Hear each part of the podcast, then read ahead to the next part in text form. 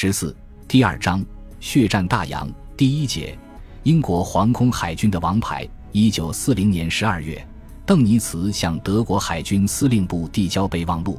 急切要求为潜水舰队编成特别航空侦察兵力部队，并进行训练。一九四一年一月二日，邓尼茨亲抵柏林，向雷特元帅报告备忘录的内容。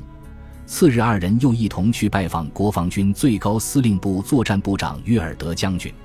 约尔德将军对邓尼茨的提议大加赞赏，因此将文书火速上交给希特勒。早在开战之前，海军总司令与空军总司令戈林就展开了争论。前看建议成立一支从空军独立出来的海军航空队，戈林则不同意。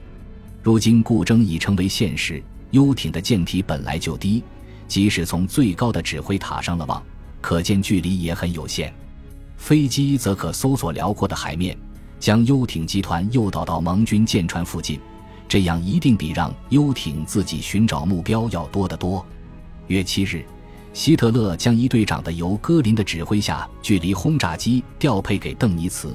这些都是趁戈林打猎时干的。后来戈林得知这个消息，他大发雷霆，暴跳如雷。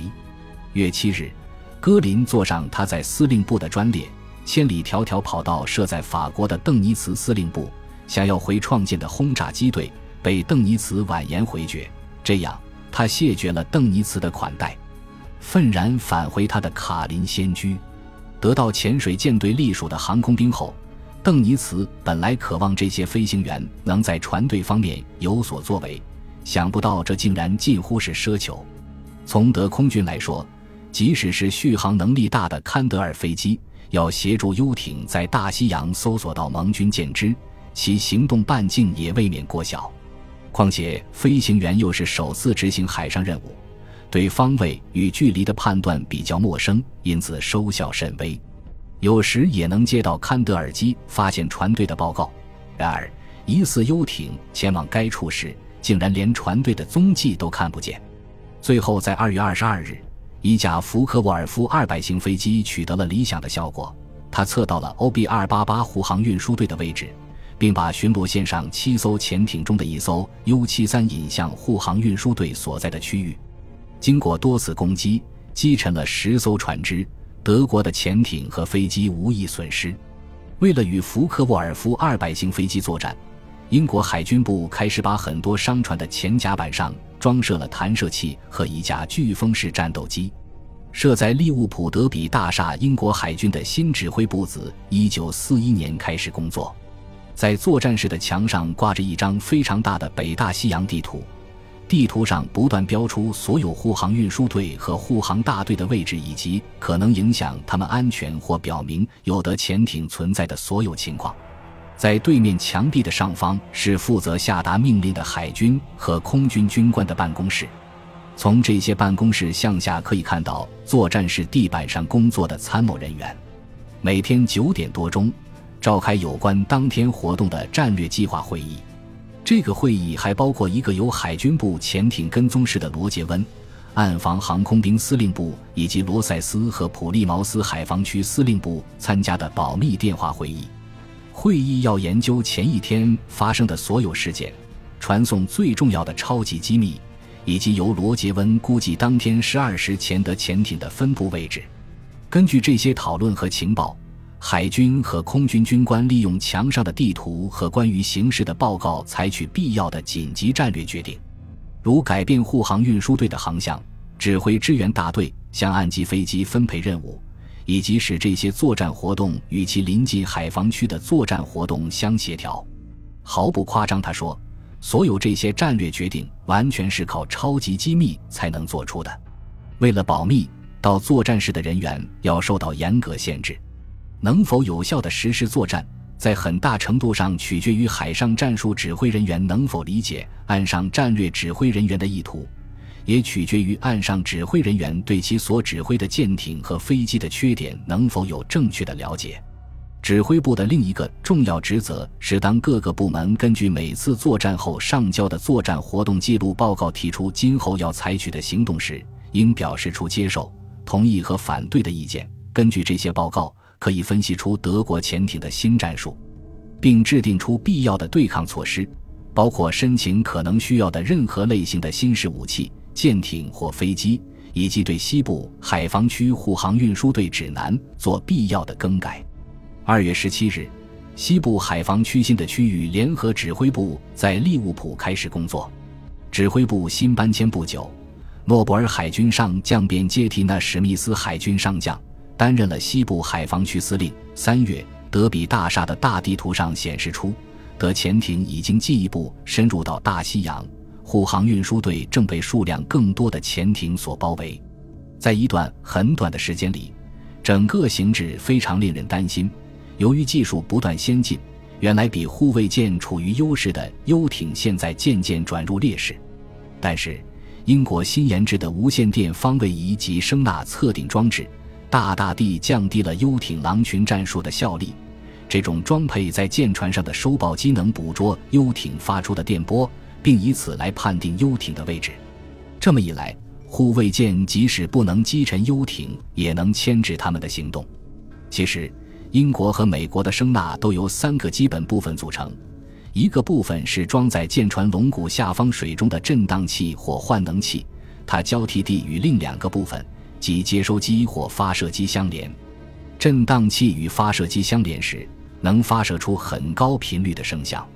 英国海军把这种声响叫做声脉冲信号，因人耳一般不能听到，所以在声纳装置中有一个外插振荡器，能使高频变为可听频率。在探测潜艇时，振荡器通常与发射机连接很短的时间，然后潜艇探测员能听到一种混响。就既在洞口拍手听到的声音一样，这些声响是振荡器的声音从波浪下方、浅海海底、海水深悬垂的小物体以及漩涡或杂质所反射回来的。这些混响随着反射距离的增大而消失。如果发射出的声音遇到一个大的反射面，如沉船、潜艇、海底的水下悬崖、鲸鱼、密集的小鱼群、船的航迹或激波。潜艇探测员就可能听到一个回声，根据反射面是朝向或背离声纳所在的位置运动，回波的强度也随着增大或减小。这种回声不同于静止物体的回声，这种现象叫做多伯勒效应，对于探测潜艇非常重要。由于已知声音在水中的速度约为四千八百二十英尺秒，因此回声的距离便可根据发射声波后得到回声的时间来计算。但是，声波在水中的速度取决于温度和盐度。在炎热无风的天气里，或者在有水下海流时，不同水层的温度和盐度可能是不同的。这些差异便引起声波折射，这就限制了从某个接触物得到的最大和最小距离。当振荡器与接收机连接时，振荡器就像一个普通的水听器一样，能发现其作用距离内的任何其他声音。各种声音都影响到接收的清晰度。这种声音会在螺旋桨高速运转时出现，因为螺旋桨在水中转动时能产生许多非常小的气泡。这些气泡消失时，会发出一种很高的声音，叫做空化。这种空化现象也能在舰首和舰首附近振荡器的导流罩周围产生。声呐导流罩周围的空化现象不仅能造成外来的噪声。还能形成一个阻碍声波通过的屏幕。由于上述原因，当舰艇航速超过十八节时，或钢艇航速很低时，声纳的作用都会变得很不可靠。舰艇航速超过二十四节以上，导流罩就要完全收回，以防损坏。在风浪大的天气里，舰艇的纵摇也能使导流罩离水面非常近，而且时常暴露出水面。使发射和接收信号暂时完全消失。在好的环境中使用声纳装置时，估计听到回声的距离能达到两千五百码，因此可大约每三秒钟发射一次声脉冲信号。第一个声脉冲信号可在舰艇左舷或右舷八十度上发射，然后每隔五度发射一次，一直发射到另一舷的舰首扇面五度为止。接着，反潜探测员再把振荡器转到另一舷。开始对舰的另一侧进行扫描。当反潜探测员对舰的一侧进行扫描时，德潜艇很可能在另一侧的下方通过而未被发现。因此，声纳装置的作用距离虽然是两千五百码，但人们从不认为扫描的宽度在舰艇每舷会大于一千五百码，而且也不能保证在一千五百码以内就一定能发现通过的所有潜艇，因为反潜探测员在潜艇通过时可能正在研究从另两个方位来的回声。反潜探测员的本领就在于能辨明回声是潜艇或不是潜艇。有三个重要因素要加以考虑：一，如果接触信号是比潜艇大得多的目标，回声就会比潜艇的回声大和长；二，根据距离远近，反潜探测员就知道在多大范围的方位扇面内可能得到潜艇的回声；三，如果显示了多卜雷效应，那就是一个活动目标，它可能是潜艇，经或在浅潮水中的沉船。当反潜探测员接到一个回声后，便把振荡器以二度的间隔越过方位线进行扫描，直到回声消失为止，然后再返回接触信号，直到回声在另一个方向消失为止。反潜探测员不断的在接触信号两边来回进行扫描，同时注意多普勒效应，以确走接触信号是正在接近还是在改变方向。剑桥上的值班军官或反潜控制军官标出接触信号的位置和运动图。并根据该图和当时的情况对反潜探测员的识别进行补充。对回声的辨别看来很容易，实际很困难。在战争中，辨别回声和定下攻势决心时的任何事物，都可能使潜艇有时间发射鱼雷。有时辨别错一个接触信号，也会使一艘真正的潜艇未被发现。本集播放完毕，感谢您的收听。喜欢请订阅加关注，主页有更多精彩内容。